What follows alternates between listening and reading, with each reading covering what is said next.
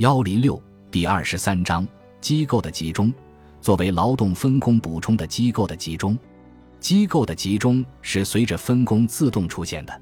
过去由一家一户从事的鞋类生产，在制鞋作坊中联合为一个机构，制鞋村、制鞋厂成了大片地区的制造中心。为大量生产鞋类而组织起来的鞋厂，代表着一个更大的机构联合体。它的内部组织原理，一是劳动分工，二是相似劳动被集中到专业部门。简而言之，劳动越是分工，相似的劳动过程就越是必须集中。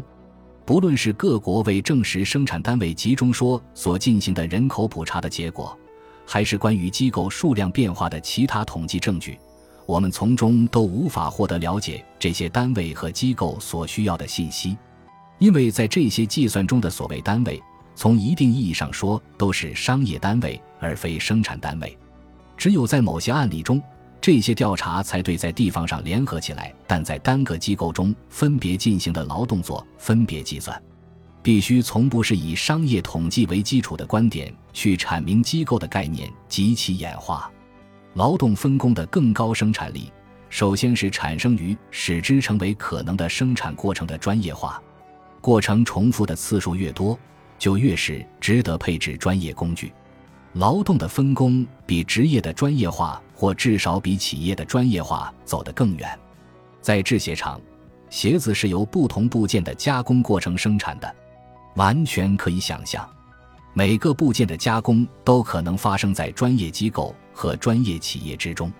实际上，有些工厂只生产鞋子的不同部件。把它们提供给制鞋厂。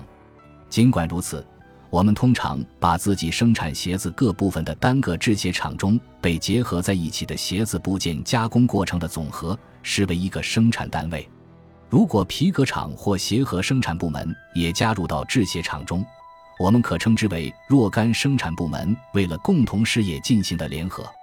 这是一种纯粹的历史特点，不论是生产的技术环境还是企业的特性本身。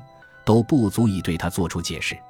当我们把被商人视为联合体的经济活动所包含的全部过程称为一个机构时，一定要记住，这种单位绝不是不可区分的。每一个生产单位本身都是由已经纵横交织的联合起来的技术过程构成的。所以，机构概念是经济概念而非技术概念。它在具体情况中的界定是由经济考虑而不是由技术考虑决定的。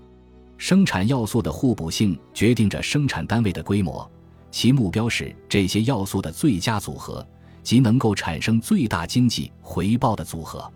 经济发展推动工业不断扩大分工，它同时也包含着生产单位规模的扩大和范围的限制。单位的实际规模是这两种力量交互作用的结果。